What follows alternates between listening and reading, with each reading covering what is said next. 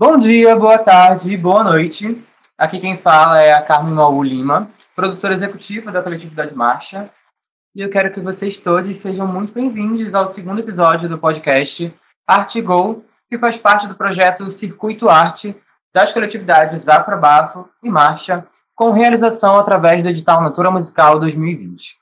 E dando continuidade a essa etapa de formação do projeto que vocês vêm acompanhando nesse mês de novembro, eu recebo, com muito prazer, para conversar sobre empreendedorismo dissidente, nosso incrível parceiro Robson Rodrigues, que é CEO da agência Freakout, fundador e head de parcerias do Influência Negra e professor de marketing digital. Além de poder trazer para a gente algumas outras coisinhas sobre criação publicitária e neurociência do consumidor. Bom, seja muito bem-vindo, Robson. Olá, muito bom, muito bom estar aqui. Obrigado. Vai ser um papo bem, bem interessante. Uma honra. Obrigado a você, meu bem. Fiquei muito, muito ansiosa, inclusive, para entender um pouquinho sobre esses pontos de, de criação publicitária e neurociência do consumidor que você estudou, né? Acho que você se formou, fez bacharelado em criação publicitária, né? Isso, eu comecei, eu fiz, sou formado em publicidade, e aí tem uma, tem uma linha de, de especialização, então a minha ênfase está em criação publicitária. E depois eu iniciei uma pós em neurociência do consumidor.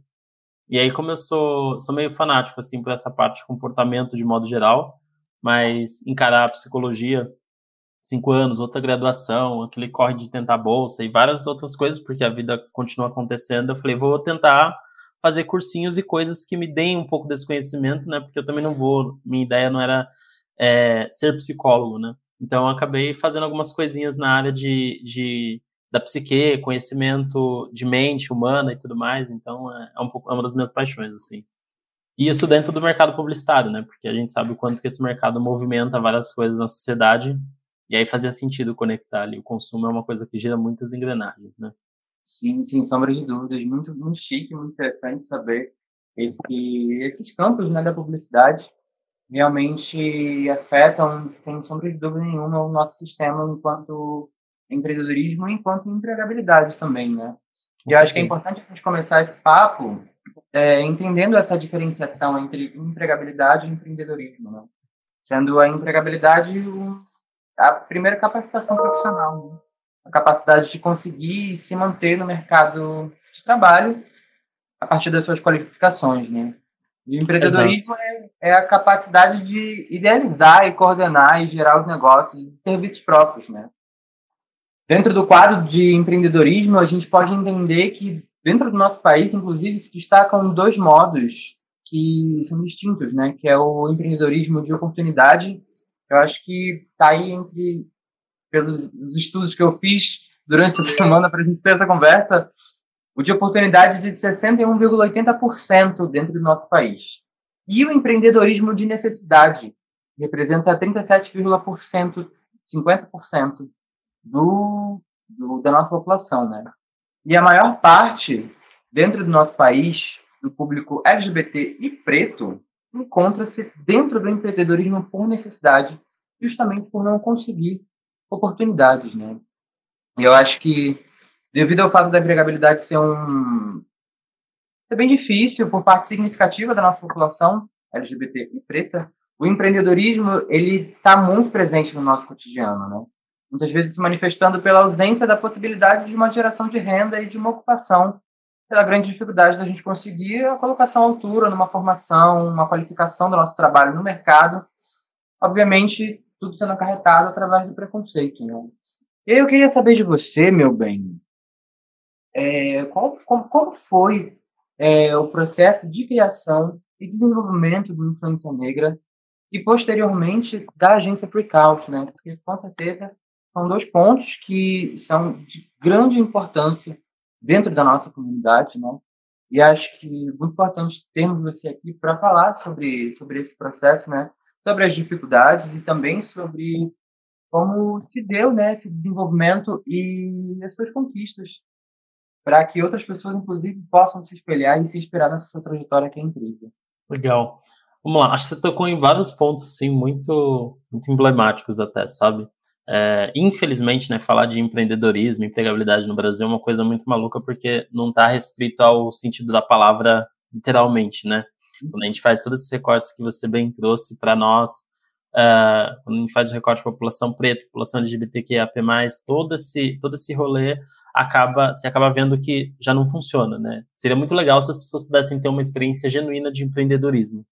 É, a gente aqui no Brasil, como um todo, a gente tem uma experiência de, de guerrilha, que é aquela experiência de eu preciso colocar comida na mesa.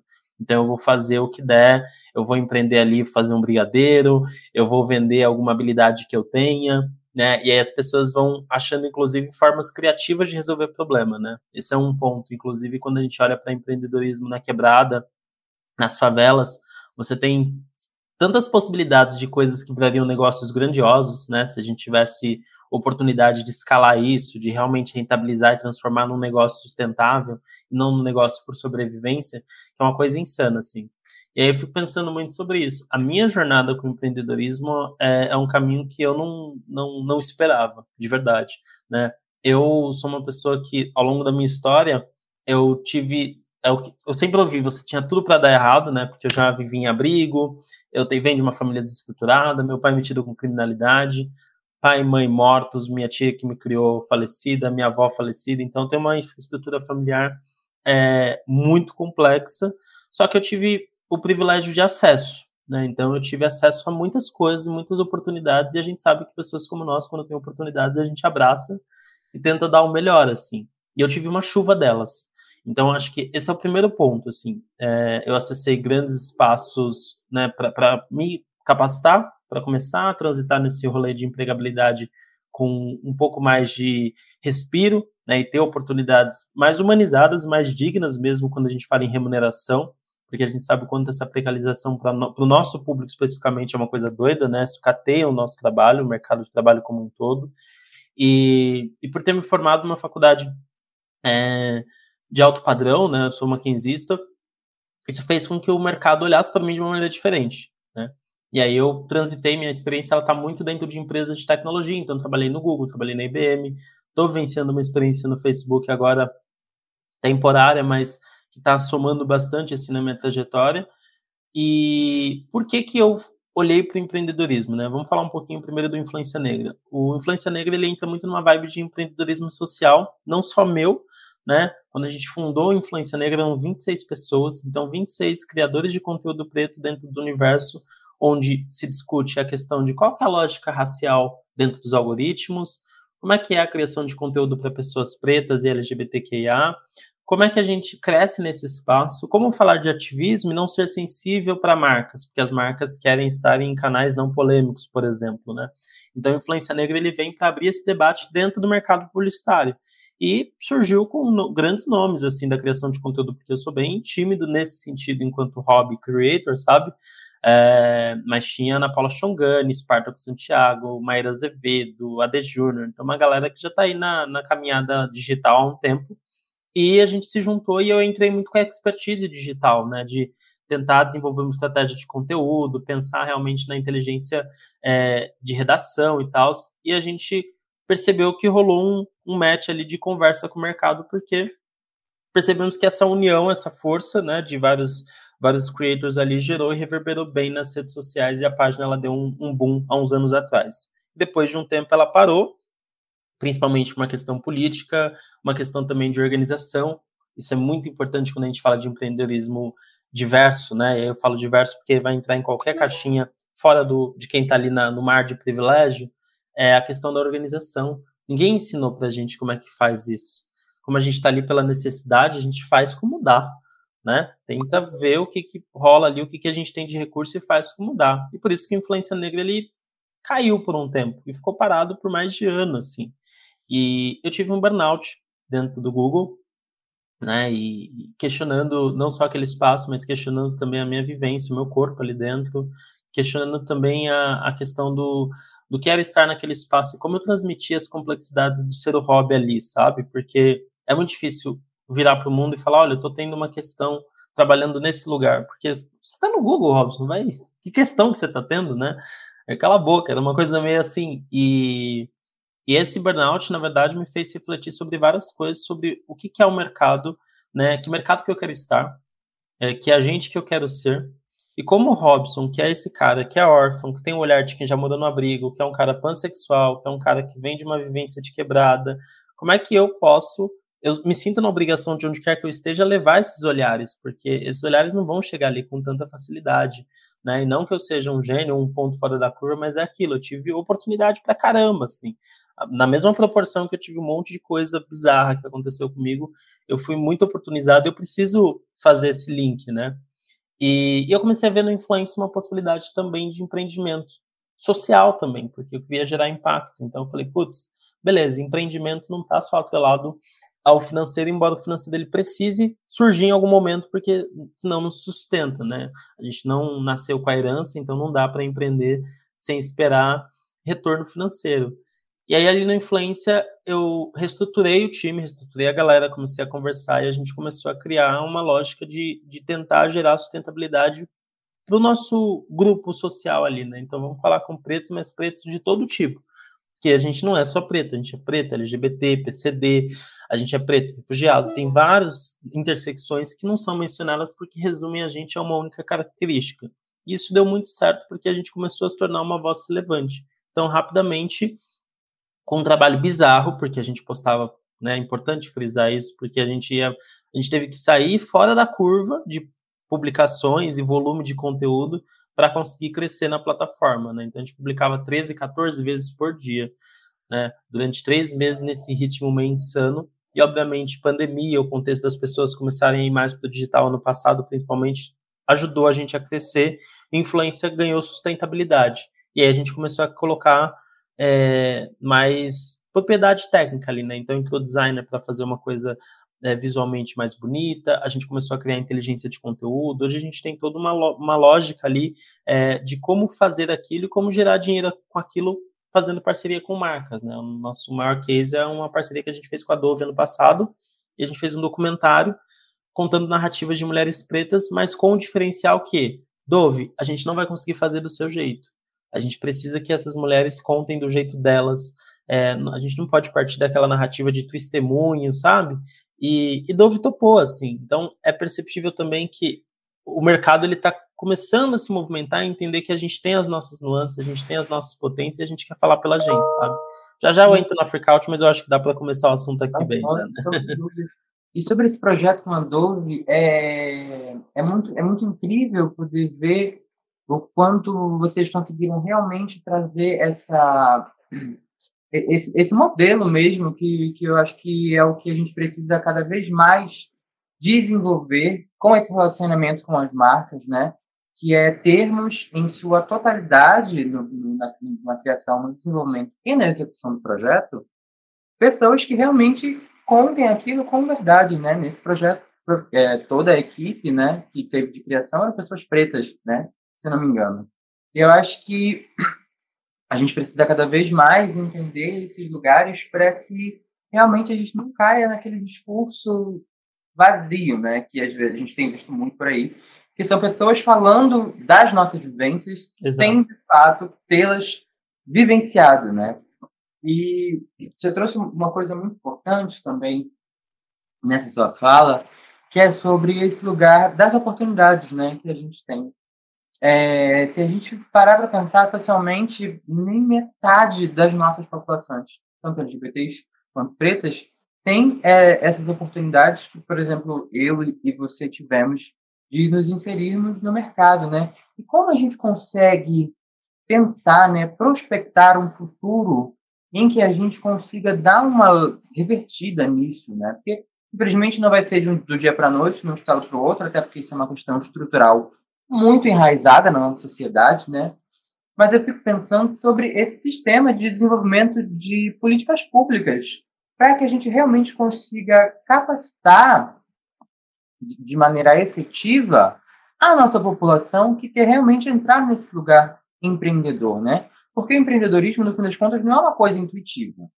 A gente realmente precisa de, de algum caminho, algum viés para que a gente consiga crescer dentro do que a gente está propondo. E o que hoje a gente tem socialmente, né, é, é realmente um, uma grande demanda de empreendedores, por exemplo, os empreendedores da quebrada, estão ali pelo, pela necessidade de fazer seu corre, de ganhar o seu aqué, mas que, infelizmente, não conseguem expandir o seu negócio por falta de conhecimento financeiro e conhecimento de inserção dentro do mercado de trabalho sabe? Eu, eu dei uma, uma pesquisada no no, no Baobá e a gente tem, por exemplo, um, uma distinção gigantesca entre empresários brasileiros por conta, por conta própria e empregadores, né? O empresário por conta própria é aquele que trabalha sozinho ou que tem ajuda de um sócio. E o, o empregador é aquele que disponibiliza de uma infraestrutura grande e uhum. consegue abraçar vários funcionários, né? Sim. E aí, entre pessoas negras, 91% são empreendedores por conta, conta, conta própria, desculpa, e apenas 9% são eh, empregadores, né? Já entre os brancos, essa distinção é absurda, assim. são números de 78% e 28%, respectivamente. Então, a gente está falando realmente de um sistema estrutural completamente racista e olhando para um viés também LGBT de maneira abrangente, completamente LGBTfóbico, porque uhum. exclui a gente desses lugares de, de, de, realmente de formação e de conhecimento de como se desenvolver, né? Nesse, nesse babado. E aí um ponto... Acho... Um... Desculpa. Pode continuar com isso. Acho que um ponto muito, muito legal, assim, que você trouxe, é que por que que nós, pessoas pretas, LGBTQIA e por aí vai, é, não estamos nesse lugar ainda é, é, de empregar efetivamente, né? Porque essa, óbvio, a gente está vivendo um processo de glamorização do que é ser empreendedor, no sentido de, ah, eu sou CEO e founder, olha que lindo, né? Nossa, sou CEO e fundador. Mas eu sou CEO e fundador, eu sou atendente de telemarketing, eu sou atendimento, eu sou é, faço gestão administrativa do rolê. Então, é, que é completamente diferente da realidade de uma pessoa branca que vai ter ali no mínimo um aporte ou se não tiver um aporte financeiro, ela vai ter no mínimo uma infraestrutura em que ela não precisa é, lucrar logo de imediato para pagar o aluguel. A minha trajetória empreendedora na Freakout, por exemplo, por que, que hoje eu estou numa, numa, num emprego que me remunera e eu tenho que fazer a gestão de vários trabalhos ao mesmo tempo? Para eu conseguir recurso para investir na minha empresa. Porque eu não tenho, né? E toda empresa iniciante, principalmente aqui no Brasil, com o cenário que a gente vive, já seria difícil para qualquer perfil de empreendedor, né?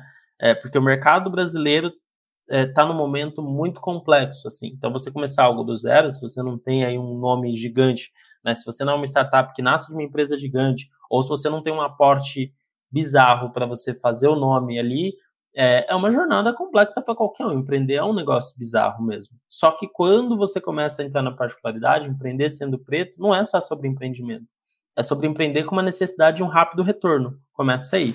Dois, é sobre empreender com uma necessidade de se virar nos 30 porque você não tem recurso para montar um time. E esse é um dos dilemas que eu vivo hoje, que eu falo, putz, beleza, tá entrando um capital dali, como é que eu vou contratar a Carmen, por exemplo, se eu não tenho garantia de que ela vai receber seis meses? Eu não sei se daqui a três meses eu vou ter o seu salário, sabe? Eu não posso mexer com a sua vida, sabe-se lá o que, você vai se organizar, pagar aluguel, pagar suas contas, de repente, daqui a três meses, então, Carmen, acabou o projeto, e eu não tenho ainda capital para bancar um funcionário, efetivamente. E é uma coisa muito doida, porque essa é uma realidade que faz com que os empreendimentos pretos é, e LGBTQIA e qualquer empreendimento diverso passe por essa trajetória, seja muito mais difícil, sabe? E a gente entra muito naquela coisa de cota de projeto. Então, quando você fecha uma parceria com uma empresa, você não é remunerado como uma agência equivalente. Eu já vivi isso com grandes empresas, assim, grandes nomes.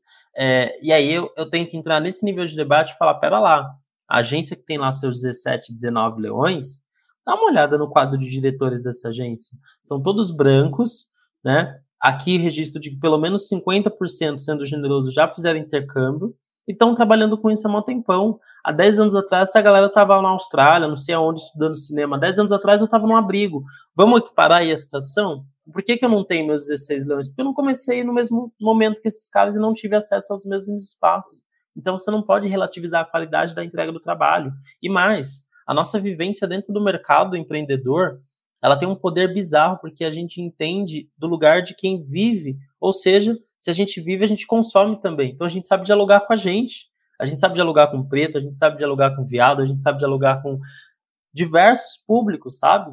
É porque a gente tem a vivência, a gente tem ali o, o, o rolê de saber o, qual comunicação chega, né? Como ser respeitoso, respeitosa, como efetivamente construir uma narrativa que não seja uma narrativa só de, é, de discurso, mas que seja prático, inclusivo mesmo, sabe? Como pensar num produto que é de fato inclusivo?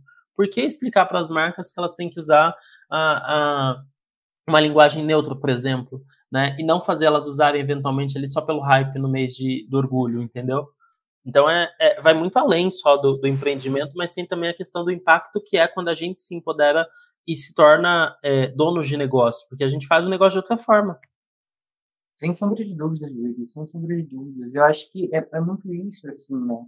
É como a gente pensa é, essa educação mesmo, né? Que a gente possa levar para a nossa população e realmente tentar reverter essa vulnerabilidade em vantagem competitiva mesmo, sabe? Em reverter esse ciclo preconceituoso e de exclusividade para uma única população dentro do Brasil, né? A gente pode, obviamente, entender isso de maneira mundial, né? Mas eu acho que dentro do nosso país essa é, segregação dentro desse lugar do mercado de trabalho é um dos países mais visíveis, assim, que a gente consegue ver essa, essa separação mesmo, sabe? Das pessoas que têm esse acesso à educação financeira, a, a várias formas de, de entender como coordenar seus processos de, de empreendedorismo e as pessoas que realmente fazem isso para estar tá vivo, sabe? Para realmente manter o mínimo. E aí é muito importante que a gente comece, fundamental, na real, que a gente comece a falar sobre o incentivo de apoio governamental e da iniciativa uhum. também, para criar essas linhas de crédito e políticas que possam estimular esse desenvolvimento do empreendedorismo LGBT e negro no país. E, a partir disso, vejo essa a grande importância que a influência negra e a justiça social têm no nosso país, né? E também iniciativas como nós, a Coletividade Marcha, a Coletividade Afrobaco, que, apesar de não terem um alcance tão efetivo, nacionalmente falando, né, em questão de, de empregar, por exemplo, é muito importante que a gente note o quanto nós estamos desenvolvendo aos poucos, né, esse, essas plataformas de ensino e de capacitação para a nossa população, né, como estamos fazendo agora no circuito, que é realmente muito importante. E aí, trazendo tudo isso, eu quero que agora você traga um pouquinho da agência Picaut, por favor, para a gente conhecer um pouco mais do seu trabalho nesse lugar. Olha, é, esse é meu orgulhinho, assim, de verdade. Né? Ainda tenho muita história para construir é, com a Freakout. E ela nasce, na verdade, da, da, após essa minha experiência dentro do mercado corporativo de estafa mesmo. E aí, por um instante, a gente sempre acha que o problema está com a gente, né? A gente nunca vai achar que o problema é o mercado ou o contexto. Às vezes é vaga que não era a sua cara mesmo e você, putz, não, não ia rolar. É, e aí eu comecei a. Minha ambição, em 2018, era ser visto enquanto um agente de diversidade. Eu queria ser visto enquanto um consultor e alguém que pode ali transformar. E aí eu percebi um primeiro diagnóstico que é: o mercado me olha como um moleque, né?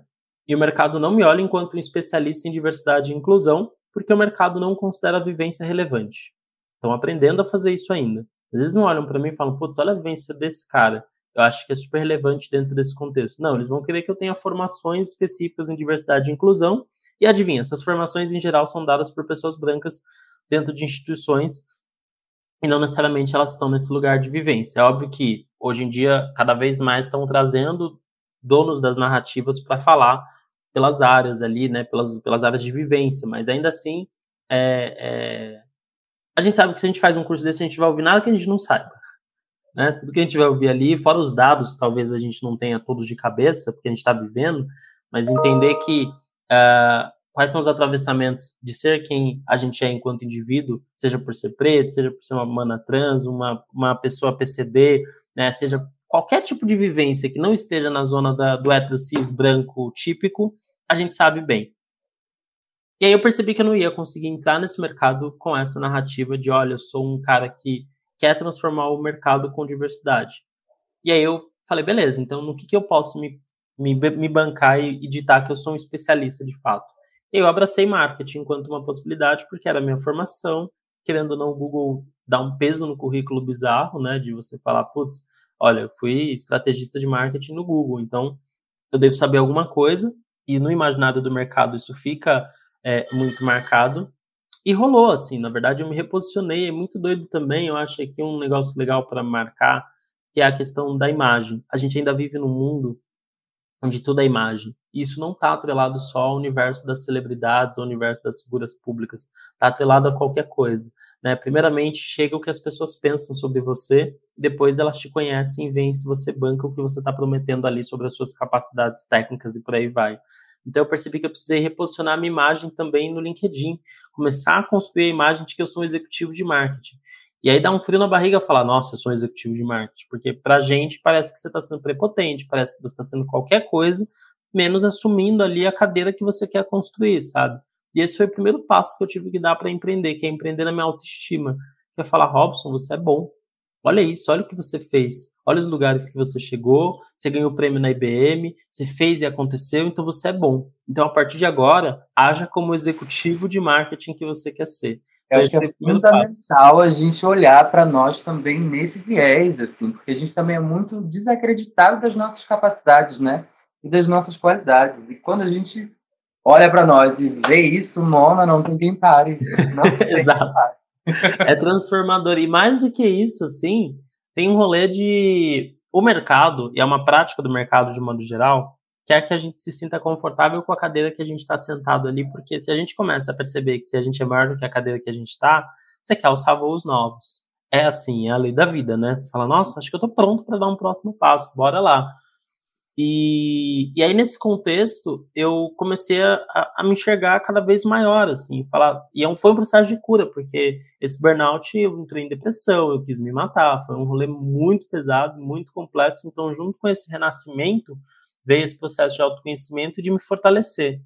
E aí começaram a surgir algumas oportunidades, assim, né? É, que é onde eu entro aquele, aquela questão que é a seguinte: se nós, eu, você, Carmen, acessamos algum espaço e a gente puder puxar alguém junto, é, uma, é, um, é um processo muito transformador, porque eu comecei a dar aula porque uma amiga minha é, já tinha trabalhado comigo tal, abriu uma vaga na Firjan do, do, do Senai, e ela falou, Rob, acho que isso aqui é a sua cara. Eu falei, como assim, gente? Eu tenho uma missão, quero muito dar aula em algum momento, porque é uma coisa que eu adoro, mas eu não acho que eu tô pronto, né? Tipo, de novo, autossabotagem gritando, assim, né? E eu fui pro processo seletivo assim, não vai rolar, né? Mas vamos fazer até para entender o que, que eu preciso para ser um docente. E aí, é, rolou. E eu falei, ferrou. E o mais simbólico é que a primeira aula que eu dei na vida, é, oficialmente, foi no dia do meu aniversário ano passado. 27 de outubro de 2020. Foi minha primeira turma. E aí, até então, agora uma turma atrás da outra, e aí depois Doméstica me chamou para dar aula. E isso foi é, para construir um curso ali, e isso foi crescendo a minha imagem enquanto especialista de marketing. E qual que é o grande rolê, para voltar aqui para a? O objetivo da agência é me posicionar enquanto um cara de marketing, enquanto uma agência de marketing digital humanizado, e humanizado justamente porque eu quero trazer diversidade para essa discussão, então a gente é uma agência, mas também traz uma consultoria em diversidade. É, porque, na verdade, foi um mecanismo que a gente encontrou para hackear e falar sobre diversidade nesse mercado. Porque, enquanto marketing digital, a gente nasceu junto com essa bagaça. Nossa geração ela nasceu junto com o computador. Então, a gente pode falar que a gente é especialista, né? A gente pode falar que a gente nasceu nesse contexto e a gente sabe do que a gente está falando. E, e aí eu juntei o que eu brinco carinhosamente com os meus sócios, os Power Rangers da diversidade, né? Juntou uma mana PCD, uma mana preta gorda nordestina, unipo asiático, crossdresser, vamos lá, gente. Aí tem uma parceria, tem uma mana trans, e a gente juntou todo mundo, assim, é, com um time muito plural para pensar junto e falar, beleza, a gente. É, no português claro, a gente né, juntou a galera aqui do, do eu, eu falo os Power Rangers da diversidade, e qual que é o mercado que a gente quer, sabe? E aí é muito legal porque traz uma pluralidade de visão muito louca, assim, e a gente começa a construir soluções muito únicas. E o nosso maior projeto enquanto agência é ajudar marcas a construir projetos propositivos, construir é, é, noções e, e, e, trabalhos mesmo ali para o mercado, porque gente, eu, uma coisa que eu sempre falo, Carmen, que é o seguinte: diversidade virou um negócio lucrativo, tá todo mundo falando, tá todo mundo querendo fazer acontecer, uhul. Isso é positivo pra caramba, não, não, não acho que é um problema. Mas eu acho também que a gente precisa assumir que é, é negócio. Se fosse trabalho social, seria ONG. Ponto. E aí, a partir do momento que a gente trata a diversidade nesse contexto enquanto negócio, a conversa que a gente tem com o mercado é outra. Porque quando é no social aqui é um outro rolê. É, Carmen, bora lá, vamos lá no rolê ajudar. Quem a gente puder, vamos compartilhar conhecimento. Aí é uma outra pegada, porque a gente não tem um viés aqui de lucrar em cima disso. A gente tem um viés de compartilhar e ampliar o rolê social da parada. Agora, no mercado de trabalho, é negócio. Se é negócio, a gente precisa colocar dessa forma. E aí a agência, ela traz hoje algumas frentes. Marca, então gestão de marca, construção de marca. Então a gente faz desde o processo de ideação, é, design thinking e tudo mais, para entender qual que é a persona da marca. A gente faz a questão de priorização de produto, produção audiovisual com o casting diverso. A gente fez um projeto super legal com o Zé Deliver, onde a gente trouxe é, mulheres ali no contexto de assistir futebol, mas sem falar sobre isso, sabe? Porque tem rolê de naturalizar aqueles corpos ali, né? Não precisa falar, olha a mulher falando de futebol. Porra, só coloca aqueles corpos ali existindo num tá. contexto de sociabilidade, feliz, plena, sabe? E deixa o telespectador usar um pouquinho da sua inteligência e falar, olha, mulheres também gostam de futebol, que legal. Né? É, e aí vê que não é nada demais, assim. Então, essa é um pouco da nossa premissa, e agora a nossa grande aposta é um, a gente está lançando agora em novembro um curso de letramento em diversidade e inclusão.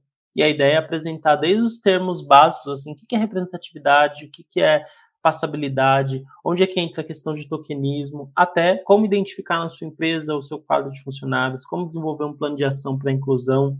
E uma das coisas que eu mais acredito enquanto indivíduo é o mercado está fazendo tudo da maneira errada, ao meu ver. Por que, que, é tão lento o avanço? Porque a gente olha um grupo por vez.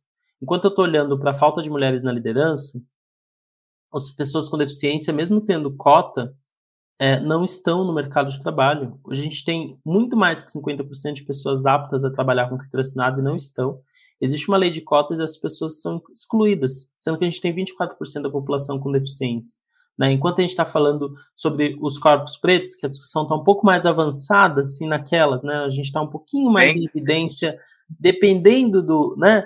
É, é, a gente nem está falando ainda dos corpos trans no mercado de trabalho, né? E aí quando a gente essa questão de olhar para um ou outro, porque é muito complexo, é muita informação para o homem branco, isso para mim está errado. Eu preciso olhar para tudo entendendo que são indivíduos humanos e assumir o BO, falar, cacete, eu tô muito atrasado, eu tenho um Fusca para andar nesse tema e assumir que até 2050 vai estar tá tudo em ordem, por exemplo, ou falar, eu tenho uma Ferrari, eu vou começar a trabalhar para amanhã, tá tudo em dia. Só que, é, é, para mim, é essa lógica que a gente precisa mudar para movimentar. Enquanto você fala em, em desse, dentro desse contexto de, de empreender, para mim também tem que ter esse olhar de a gente nasce pensando plural, porque senão a gente vira aquele embaixador só da nossa causa. Ah, eu sou preto pão, então foda-se as mana trans, foda-se os PCD, porque eu tenho mobilidade num país que é totalmente visual, sabe? Então, é, é, é muito sobre isso, assim, de hoje entender que dentro desse mercado, ele é opressor e eu sou muito mais oprimido do que opressor, mas eu também sou opressor para algum grupo. E aí, a partir do momento que eu entendo essa posição, porque como comunicador eu preciso entender essa posição, eu me torno mais sensível. Não é que eu não vá errar, mas eu uhum. faço uma comunicação com mais sensibilidade, pensando, hum, Carmen é público-alvo, como é que ela vai se sentir? Rosana é público-alvo, Tobias, Pablo, e aí a gente vai começando a, a construir um, um, é uma solução mais não construir isso sozinho também, né? Quando Perfeito. a gente pensa dessa forma, de uma maneira muito mais coletiva, a gente constrói de maneiras muito mais coletivas. E eu acho que é isso que a gente está tá se faltando em vários aspectos sociais no nosso país, né? Não só nesse lugar de empreendedorismo, mas é a gente começar a pensar de maneira coletiva para que, exatamente como você falou, as demandas não sejam vistas uma por vez. A gente consiga entender de maneira geral o que pode ser resolvido para que todo mundo consiga ser beneficiado e não alguns mais do que outros. Né? É muito importante que a gente pense por esse viés realmente coletivo. Exato, exato. E, e, e enriquece tanto, Carmen, assim, sabe, qualquer construção. Que eu, é, é, é, essa conversa, por exemplo, eu podia simplesmente parar agora e falar, ah, deixa eu refletir sobre empreendedorismo. E a partir do momento que a gente começa a conversar e trocar junto, Uhum. Pô, já temos aqui um produto de, de, de diálogo, de troca, insights, fala, nossa, não tinha pensado nisso. Aí você fala um pouco, não tinha pensado naquilo. Isso num grupo gigante, quando a gente está falando de negócio, tem um poder gigante, sabe? Às vezes as pessoas, isso é uma coisa que a gente precisa, e esse é o primeiro ponto, porque o mundo, né, como um todo, está configurado para nos matar, vamos ser literal. E aí, dito isso, é importante que a gente primeiro ressignifique a maneira como a gente se olha é muito, muito, muito, muito, muito importante que a gente entenda que a lente que o mundo olha para nós, ela está com defeito e a gente precisa repensar essas lentes. Porque esse é o primeiro passo para a gente ver o tamanho da nossa potência criativa e empreendedora. Porque é, um dos pontos, né? Recentemente saiu agora a eleição do Clube de Criação de São Paulo, que é uma das entidades mais relevantes é, na propaganda brasileira, né? E a nossa chapa ganhou, sendo a primeira chapa em 46 anos composta 100% por pessoas pretas. Isso para mim é muito simbólico e significativo, porque agora a gente vai tentar de fato transformar alguma coisa no mercado publicitário dentro de uma estrutura de poder, porque isso é importante. A gente não, não dá para manter as, as conversas só no âmbito fechado e social. A gente precisa alcançar as estruturas de poder, porque é ali que as transformações vão acontecer e a gente linka com o social, que é muito importante também. A partir do social, a gente vai para a estrutura de poder e movimenta, que senão chega lá na estrutura de poder, caga tudo, aí não, não resolve o problema, né? E, e para mim isso é muito simbólico, porque ocupar um espaço para tentar gerar uma transformação social é o que eu sempre falo sobre dar continuidade a um trabalho ancestral, porque a gente não tem referência para olhar. Ninguém fez isso antes. Na verdade, a gente está aqui na luta para conseguir estar ali, naturalizar e tornar isso. Ah, não, eu quero ser igual fulano, ciclano. Não, a gente está aprendendo. Muitos de nós estão se tornando referências para que as próximas gerações possam olhar. Então, o nosso movimento, ao invés de olhar para a lente de como o mercado olha para a gente, a gente tem que olhar para o passado, para a nossa história, encontrar nossa ancestralidade, entender de onde a gente saiu, que é um lugar de luta, que é um lugar de dor, que é um lugar de, de, de, de muita loucura, para que a gente chegasse até aqui. Aí a gente vê o nosso tamanho. É instantâneo, nessa né? reconexão de falar: caramba, é óbvio que não, a gente não ia estar tá ali ainda. Olha de onde a gente está vindo, né? Olha de onde esse homem branco está vindo ele está numa outra zona. Se assim, é, teve um, um, um, um, diretor uma vez falou para mim, Carmen, é uma coisa que eu levo para a vida, para qualquer coisa, assim, tanto para os meus empreendimentos quanto para tudo que eu tento fazer, que é, a gente precisa olhar na nossa vida para o nosso delta. E delta é a nossa variação. Então, se eu e você estamos aqui nessa sala, beleza, isso não, isso não, é, não é mais relevante. Né? Chegamos no mesmo lugar, beleza. Mas de onde você veio? E de onde eu vim? Será que eu dei cinco passos e você deu doze? Ou será que, será que estamos no mesmo.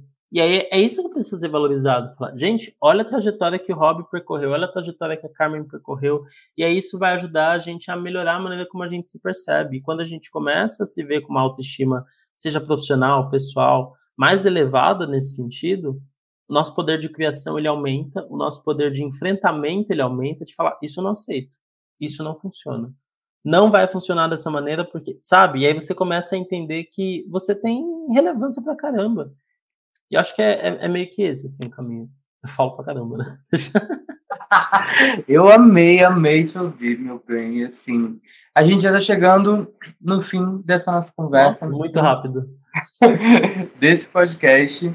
E antes, mas antes da gente terminar, queria te ouvir mais um pouco, porque queria que você falasse algumas palavras para quem está começando nesse processo de entender é, quais as dicas, quais caminhos, conselhos você poderia deixar para essa galera que realmente está aí olhando para nós e se espelhando na nossa trajetória, nas nossas construções.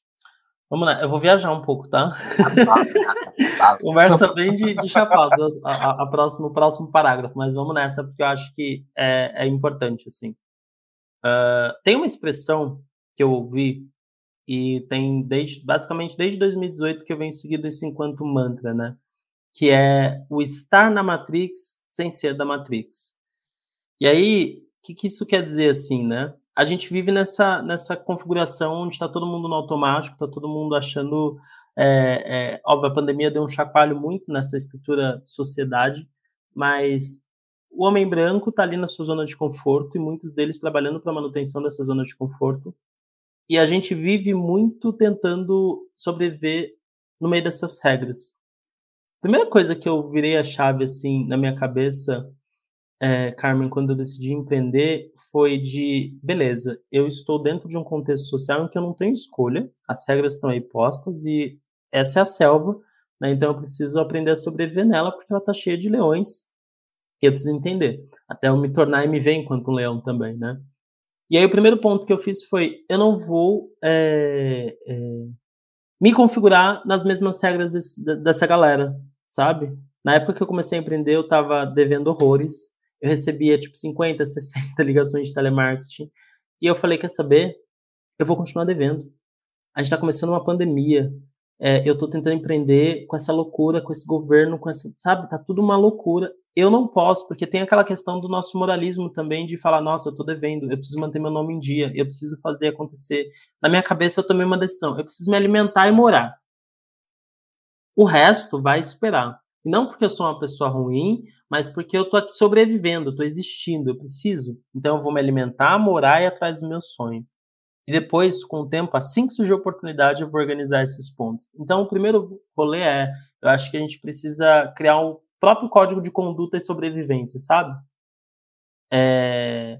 Eu sei que é meio bizarro isso, mas uma instituição, uma instituição grande, uma instituição uh, bancária, por exemplo, ela vai sobreviver se a gente não conseguir arcar neste momento, por algum motivo, uh, com uma dívida que a gente tem, porque a gente está no rolê de empreender, de construir, de fazer acontecer a coisa, sabe? E aí essa foi a primeira, naquele momento, a primeira virada de chave que eu precisava dar de tá tudo bem, eu vou levar um tempo e um processo para me reorganizar, para me, me estruturar financeiramente. E o segundo ponto que eu acho que é o mais fundamental aqui também é a clareza de onde você quer chegar, sabe? É muito fácil no meio do processo, a gente pensa que a gente está numa estradinha, é muito fácil no meio do processo aparecer um, um circo né, que brilha os olhos, tem um monte de luz, um monte de coisa, e a gente acaba desviando a estrada e ficando paralisado ali no circo. A gente precisa ter clareza de propósito. A Linda Quebrada, numa entrevista que ela deu uma vez, ela falou que de vez em quando ela para assim e, e lembra: opa, eu estava indo para lá, aconteceu isso aqui, pode ter sido ótimo, ou às vezes não é uma coisa legal, mas aconteceu isso aqui que me tomou atenção, me tomou toda a energia, mas eu estava indo para lá. Então, ter essa clareza de para onde nós estamos indo é muito importante, porque pensa que a gente está num sistema que está programado para nos destruir. Então, o tempo inteiro vão acontecer atravessamentos tão intensos, às vezes muito ruins, mas às vezes maravilhosos, sabe? Como uma oportunidade legal que aparece no meio do caminho, como um reconhecimento, uma premiação. Mas, independentemente do que venha, tenha clareza tenha clareza de propósito, porque o tempo inteiro alguém vai falar: Carmen, mas você é louca, você está empreendendo? Nesse governo, nessa situação, com essa, no meio dessa crise, a gente está vendo a maior crise econômica do país, da história, não sei o quê. Então, quando a gente tem a clareza de onde a gente quer chegar, vamos, gente, né? É, e vamos para cima, entendendo também, para não romantizar essa questão de, ah, não, então tem a clareza do seu sonho e vai embora. Não, entendendo também onde que você está jogando. Sabe aquela coisa de eu tenho dois lados. Eu tenho, uh, eu tenho um lado de mim que às vezes se revolta e chora por toda a merda do contexto que a gente está inserido. E fala: caraca, meu, às vezes eu só queria minha mãe ou minha avó para falar: foi minha avó que mandou. Eu tô fazendo porque, ó, foi ela que mandou. Eu tenho que assumir as minhas decisões desde muito cedo. E eu tô cansado, às vezes, de bancar minhas decisões. Às vezes eu queria ser responsável e falar que foi alguém que mandou, porque um adulto tá responsabilizando por mim. Isso me foi negado fruto desse sistema, fruto desse contexto que a gente está vivendo. Então não dá para romantizar. Mas tem esse meu lado. E tem um outro lado que fala, beleza, essas são as peças que eu tenho para jogar e esse é o tabuleiro. É ter a clareza do território que você está percorrendo. E eu sei que o território é hostil, eu sei que o território é violento, eu sei que de vez em quando eu vou precisar me blindar e me armar que nem um leão, de vez em quando eu vou precisar abrir meu coração e falar, tá aqui, ó. Esse é meu, esse é meu propósito, é genuíno, é verdadeiro. Se você estiver comigo, vamos nessa. Mas eu tô te dando a, a, a escolha de falar, ó, você pode massacrar, porque agora eu, te, eu me expus como sou, ou você pode pegar na minha mão e ajudar a construir. E aí, a boa notícia é que tem uma galera que pega na nossa mão. Sabe? Tem uma galera que pega na nossa mão e vai para cima, assim. E da minha parte, enquanto empreendedor, enquanto alguém que hoje acessa espaços de privilégio E ainda estou no corre desgramento, mas é, sei o quanto que, nesse sentido, eu sou muito privilegiado. Tenho um lugar legal para morar, tenho recurso, consigo me proporcionar coisas. Né? E tento proporcionar porque é um efeito cascata para a família. Quem eu puder pegar na mão, vamos embora. Vamos embora. Onde a gente puder hackear para trazer junto, é, é, sobre isso, assim, o famoso é sobre isso, né? Não tá tudo tão bem, mas, mas definitivamente é sobre isso, assim. E eu acho que você trouxe algo que é muito importante, assim, para encerrar minha fala, que é não fazer as coisas sozinho. O que me salvou na, no empreendimento que começa no começo da pandemia é eu ter pessoas onde a gente pudesse falar, tá foda, quero desistir hoje, o que, que eu faço? Hoje eu tô com meu boleto do aluguel que vence amanhã, esse cliente não paga nem, sabe, um terço da dívida, a gente está trabalhando nem doido em cima dele. Por que a gente está fazendo isso? E vem alguém e te lembra do porquê que você está fazendo isso. E aí, se depois daquela conversa ainda faz sentido, você teve um dia ruim, mas no dia seguinte você acorda e vamos de novo. sabe? E vai ficando melhor. Acho que é isso. Meu bem, assim, que delícia, que delícia trocar essa ideia com você, de verdade, muito importante muito fortalecedor. Passando dessa conversa com ainda mais gás para a vida, sem sombra de dúvidas. Agradeço muito sua participação. E é isso, galera. Esse foi o nosso episódio do podcast Art Go. Sigam a gente nas redes sociais, arroba marcha e arroba. Por favor, Robson, deixe seu arroba aqui também para a galera ir atrás de você. Vou mandar aí, siga arroba influência negra, arroba agência Freakout e o meu arroba Robson Rodrigues com Z. É, foi um prazerzão estar aqui. Muito obrigado por essa troca, sempre maravilhoso, de verdade. É isso, meu bem. Um beijo e até já já, hein, galera? Fiquem por dentro da nossa programação. É, querida, você acabou de ouvir o podcast do Circuito Arte, pelos coletivos Afrobafo e Marcha. Realização Natura Musical.